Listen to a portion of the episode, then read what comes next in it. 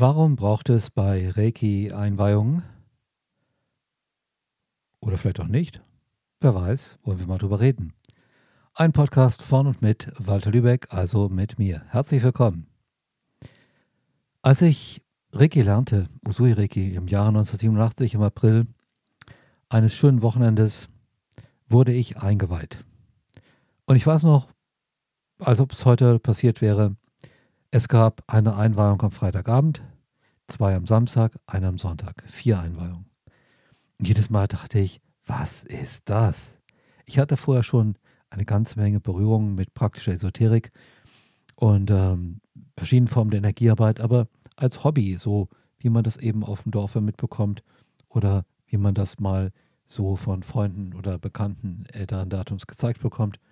Und dann habe ich ein bisschen was gemacht und hatte ein paar Ergebnisse. Ich habe Pyramiden selber gebaut, also aus Pappe, nicht jetzt aus Stein und ganz groß, sondern eben, weiß ich, 15 Zentimeter hoch.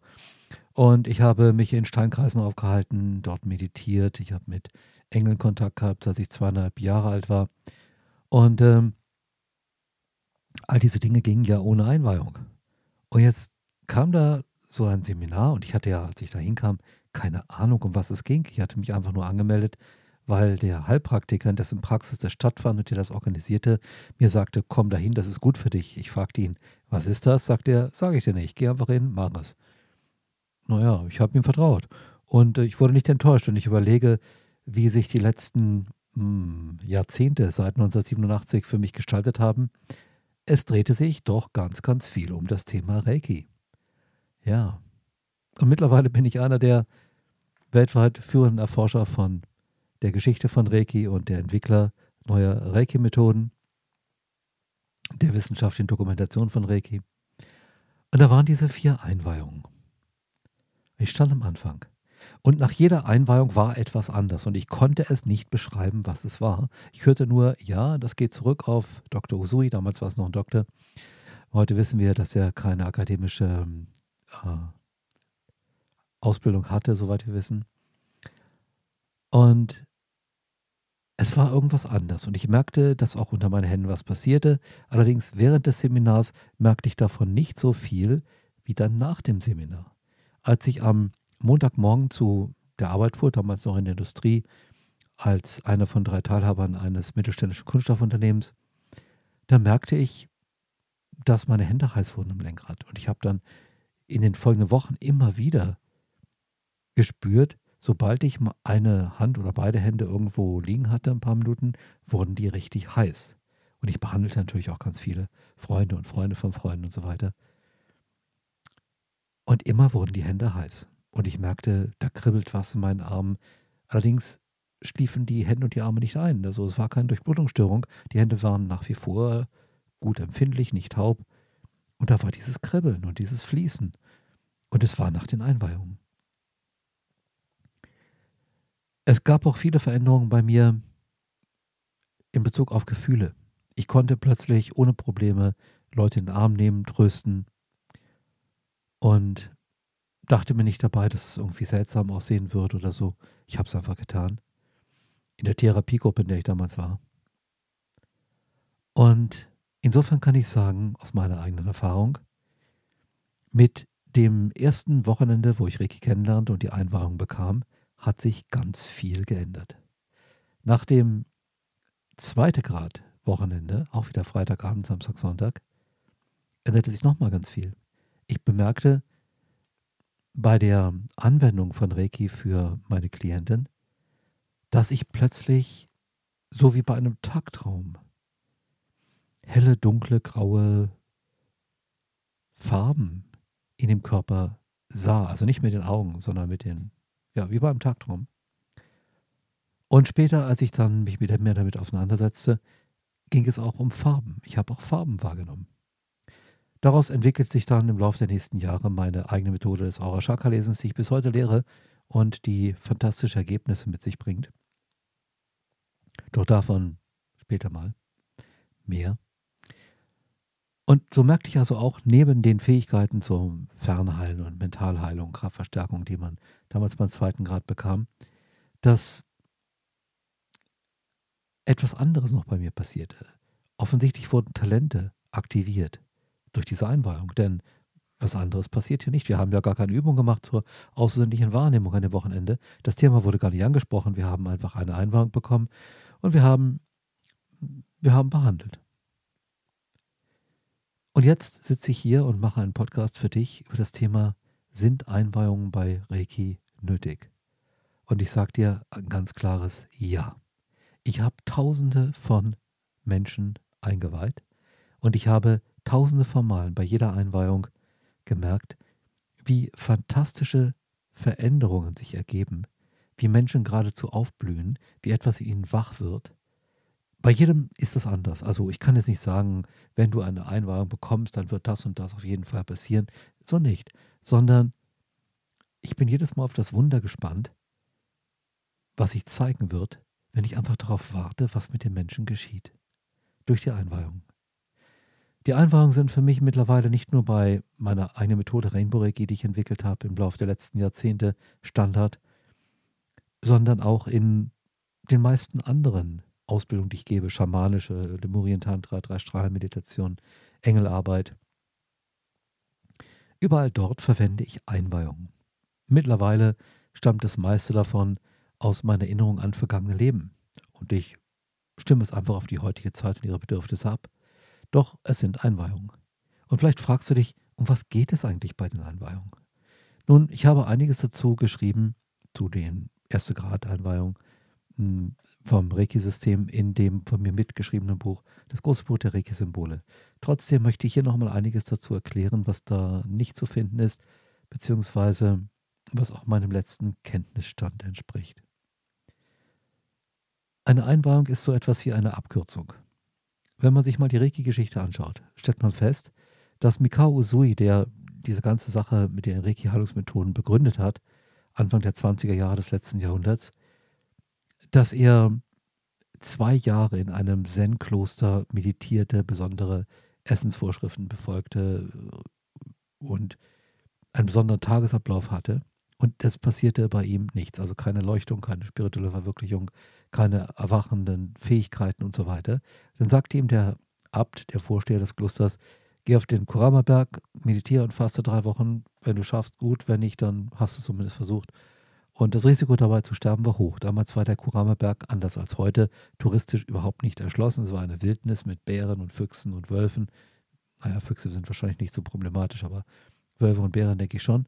Und ähm, trotz alledem gingen seit Jahrhunderten dort spirituell suchende Menschen hin, um weiterzukommen, um den nächsten Schritt ihrer Entwicklung zu schaffen, um Inspiration zu bekommen, wichtige Entscheidungen vorzubereiten und so weiter. Auch Usui ging dahin und er hoffte auf Erleuchtung.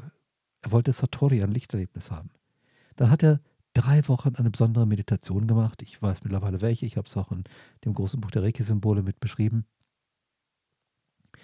Und ähm, er hat nur Wasser getrunken und saß dann an dieser Quelle. Und dann, am Morgen des letzten Tages, als es noch sehr dunkel war, kam dieses große erstrahlende Licht, traf ihn in die Stirn. Er ging in einen anderen Bewusstseinszustand. Als er wieder erwachte, stand die Sonne hoch am Himmel, so heißt es in der mündlichen Überlieferung. Und er merkte dann durch einige Erfahrungen, die er machte, jetzt war er Kanal für Heilkräfte. Er nannte diese Heilkräfte dann Reiki. Warum Reiki und was es bedeutet, erzähle ich in einem anderen Podcast. Hier nur so viel, dass er dann Heilkräfte bekam und er hatte überhaupt nicht danach gefragt, er hatte danach gar nicht gesucht. Nach allem, was wir wissen, wollte er einfach praktisch einen inneren Frieden finden, Erleuchtung bekommen und dann sagen, so, das war's, jetzt habe ich es geschafft. Okay. Und naja, vielleicht geschah das, das wissen wir nicht, aber wir wissen, seitdem hatte er diese Heilkräfte, die wir heute Reiki-System nennen, und er konnte das auch weitergeben an seine Schüler. Das hat er auch getan. Er hat in den nächsten vier Jahren etwa 2000 Schüler ausgebildet, davon 20 Lehrer, die sein gesamtes System weitergeben konnten und noch Dutzende andere, die Teile des Systems, die unteren Grade weitergeben konnten. Und er hat Tausende von Menschen behandelt und auch für seine enormen Leistungen bei der Behandlung der Opfer des Erdbebens, großen Erdbebens in Tokio, von dem Kaiser einen Orden bekommen, weil er so tolle Arbeit gemacht hat, zusammen mit seinen Schülern. Usui hat also zwei Jahre sich im Kloster vorbereitet und drei Wochen in der Wildnis an einem Kraftplatz meditiert und gefastet. Das könnte man auch als eine Einweihung bezeichnen. Mittlerweile weiß ich zum Beispiel, dass die allermeisten Mantren mittels einer Einweihung weitergegeben werden. Und ähm, viele von den Mantren kann ich selber auch an andere Menschen vermitteln, sodass es denen besser geht durch spirituelle Unterstützung. Und diese, diese Dinge, die dann gemacht werden mit der Einweihung, sind im Grunde einfach, jedenfalls für Lichtwesen, für Menschen, hm, nicht so. Ein Lichtwesen setzt sich in Verbindung mit dem Energiesystem eines Menschen und sorgt dafür, dass bei einer mystischen Einweihung, so wie bei den Reiki-Einweihungen, Fähigkeiten geweckt werden, die in dem Menschen bereits angelegt sind, also schlafende Potenziale werden aktiviert. Und nachdem die aktiviert worden sind, werden dafür im Energiesystem, man könnte sagen, Leitbahnen geschaffen, freigeschaltet, sodass das auch angewendet werden kann. So, jetzt braucht der so Eingeweihte nur noch eine entsprechende Ausbildung, die ihm von einem menschlichen Lehrer vermittelt wird, wo er dann auch was noch in Büchern lesen kann, wo er Fernkurse belegen kann, wo er aus seiner eigenen Erfahrung auch eine ganze Menge an äh, weiteren Einsichten bekommt. Und jetzt kann er es anwenden. Also zum Beispiel Reiki, das ist Einweihung plus Ausbildung. Also Ausbildung gehört immer mit dazu. Reiki bildet Menschen nicht direkt aus. Das wird so oft behauptet, das ist aber ein Quark. Kann ich dir nach 35 Jahren Beschäftigung mit Reiki, der Energie und Ausbildung von Tausenden von Schülern ganz klar sagen, Reiki bildet niemanden aus. Es ist nur so, dass wenn du Reiki anwendest, wie bei jeder Methode, die du anwendest, du Erfahrungen sammelst und wenn du dich austauschst mit anderen Leuten, die auch engagiert anwenden, dann wirst du dabei immer weiter deine Persönlichkeit entfalten und natürlich auch deine Fähigkeit zur professionellen Reiki-Anwendung weiter ausbauen. Und so geht das eben auch in Bezug auf das Erlernen von Einwahrungstechniken. Ich habe zu Anfang eben die Einwahrungstechniken gelernt in der Meisterausbildung. Das war 88, 89, um den ersten, zweiten, dritten Grad einzuweihen, Usui Reiki. Habe dann das Ganze, nachdem ich da mich überzeugt hatte, dass es funktioniert und dass es einen Sinn macht, weiter untersucht und habe dann aufgrund meiner Hellsicht, meiner außersinnlichen Wahrnehmung meine Erinnerung an vergangene Leben als äh, Heiler, als spiritueller Lehrer, ganz viel gelernt darüber, was Einweihungen eigentlich sind, was sie bedeuten. Und ich habe festgestellt, Einweihungen laufen immer über Lichtwesen, weil es für Menschen einfach zu kompliziert ist. Also ein Mensch, zum Beispiel ich, wenn ich ein Webinar gebe, dann führe ich ein Ritual durch. Dieses Ritual ist für die Menschen im Prinzip gleich. Und das Ritual ist dafür da, dass die Lichtwesen zu den Menschen kommen können und für die Lichtwesen ist es eine heilige, eine fantastische, schöne Aufgabe, richtig mega gut, die sie gerne machen, um dann den Menschen zu helfen, Potenziale zu wecken und fortan ein Stück von der göttlichen Ordnung auf die Welt zu bringen. Das ist praktisch unsere Gegenleistung. Wir geben den Lichtwesen unsere Hände, also metaphorisch zu verstehen, dass wir ein Stück göttliche Ordnung auf die Welt bringen und dafür sagen sie, okay, Energiemarsch, ihr könnt dann auch die Energie haben, mit der das möglich ist. Und diese Einwagungsrituale, die können natürlich abgewandelt werden. Also es gibt meines Wissens nicht das eine super richtige Einwagungsritual, was für alle Leute passend ist und was immer genau so gemacht werden muss. Es gibt schon eine gewisse Variation, aber bestimmte, bestimmte Funktionen müssen erfüllt werden. Also zum Beispiel die Anbindung an Lichtwesen, dass bestimmte Chakren einbezogen werden, die für die Nutzung der Fähigkeiten wichtig sind. Bei Reiki zum Beispiel Herzchakra, dritte Chakra, sechste Chakra, fünfte Chakra, die Hände, Handchakren und so weiter. Und auch das Kronenchakra muss richtig angeschlossen werden an den Rest des Energiesystems, damit diese Anwendung, die Reiki-Anwendung auch dann jederzeit gemacht werden können. Eine Einweihung gibt dem Menschen, der sie bekommt, die Möglichkeit, egal in welcher Verfassung er ist, also egal wie er, wie er isst, trinkt, schläft, ob er Alkohol getrunken hat oder nicht, die Möglichkeit, diese göttlichen Fähigkeiten anzuwenden. Damit meine ich nicht, du sollst Alkohol trinken oder Rauschmittel nehmen. Nein, ich habe nur beobachtet, dass es keinen Einfluss auf die Fähigkeiten hat, die per Einwagen vermittelt werden. Es gibt also praktisch keine, keine Strafe dafür, dass man irgendwas macht, was in einer bestimmten Religion oder Kirche als nicht richtig angesehen wird. Die Fähigkeiten sind da und sie bleiben ein Leben lang vorhanden. Deswegen werden sie bei den korrekten Reiki-Einwagen auch stabilisiert mit der letzten Einwagen, sodass jeder diese Fähigkeiten auf jeden Fall behält, egal wie lange es dauert, egal ob er sie nutzt oder nicht zwischendurch. Dann gibt es die sogenannten magischen Einweihungen. Magische Einweihung, das bedeutet, Menschen bekommen Fähigkeiten, die an sich nicht als Potenzial in ihnen angelegt sind. Sie bekommen etwas, etwas wirklich Neues für sie. Das ist auch völlig in Ordnung, das ist nichts Schlimmes. Es ist nur so, dass das noch mehr Arbeit von Lichtwesen erfordert und die tun das üblicherweise dann, wenn sie sagen, hm, also der Mensch, der, der möchte gern seinen Seelenweg gehen, er möchte gern ganz bestimmte Dinge tun, das kann er nicht, ist in ihm nicht angelegt, aber er könnte es machen, weil er die nötige Einsicht hat, die Rückbindung nach oben, die Intuition, die Inspiration, stimmt alles, der ist in seinem Herzen. Also kann er so eine Einweihung bekommen und dann sorgen sie üblicherweise dazu, dass er einen Menschen findet, der sie ihm gibt. Und da sind wir bei einem ganz wichtigen Punkt angelangt. Lichtwesen können zwar direkt einen Menschen einweihen, machen das aber nur selten. Warum? Weil das ähnlich aufwendig ist wie bei Mikao Usui mit seinen zwei Jahren Zen-Kloster, jeden Tag meditieren, bestimmte Lebensstruktur haben und dann nochmal drei Wochen fast nur meditieren an einem Kraftplatz, einen richtig starken Kraftplatz. Zu Kramerberg ist da so, so ein Heavyweight unter Kraftplätzen. Und dann können Sie das bei bestimmter Eignung, Usui hatte sich über Jahrzehnte in seinem Leben praktisch vorbereitet, das auch tun. Es ist aber, wie gesagt, nicht einfach.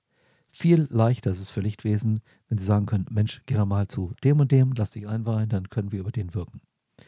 Und so geschieht es üblicherweise auch für Menschen, den Schluss fassen, sie möchten eine bestimmte Energiearbeit erlernen, dass dann Lichtwesen ihnen Informationen geben. Vielleicht im Traum, vielleicht, dass ein Freund sie anspricht, vielleicht, dass sie etwas im Internet lesen, vielleicht lesen sie ein Buch und werden auf etwas aufmerksam. Sie gehen an einem Schaufenster vorbei. Es gibt so unglaublich viele Dinge, die ich erlebt habe in den letzten Jahrzehnten, wie die Lichtwesen sich mitteilen und versuchen, einem etwas nahezubringen. Und dann landet man plötzlich bei jemandem wie ich, zum Beispiel bei dem Reiki-Kurs, von dem ich wirklich keine Ahnung hatte, was er beinhaltete. Ich kannte das Wort noch nicht mal.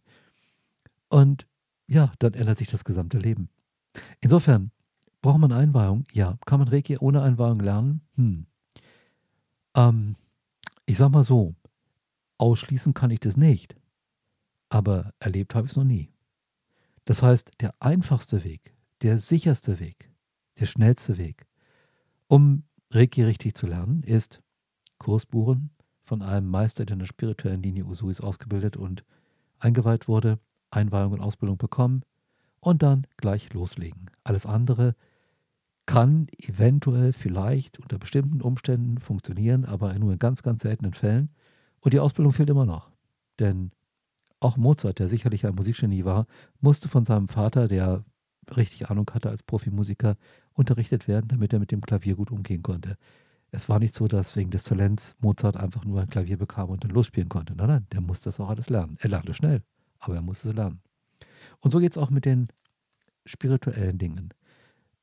Ich bin, soweit ich das jetzt erfahren habe, ziemlich begabt in spiritueller Hinsicht und ich muss ganz viel lernen, damit ähm, Dinge auch funktionieren, wenn ich sie zum Funktionieren bringen möchte. Ich wünsche dir, dass du den kurzen Weg nimmst, Einweihung, wenn du etwas im spirituellen Bereich können möchtest und dass du dann ganz viel Spaß hast und ganz viel Liebe und Licht aus der göttlichen Quelle auf die Erde bringst. Lass dir gut gehen und bis bald.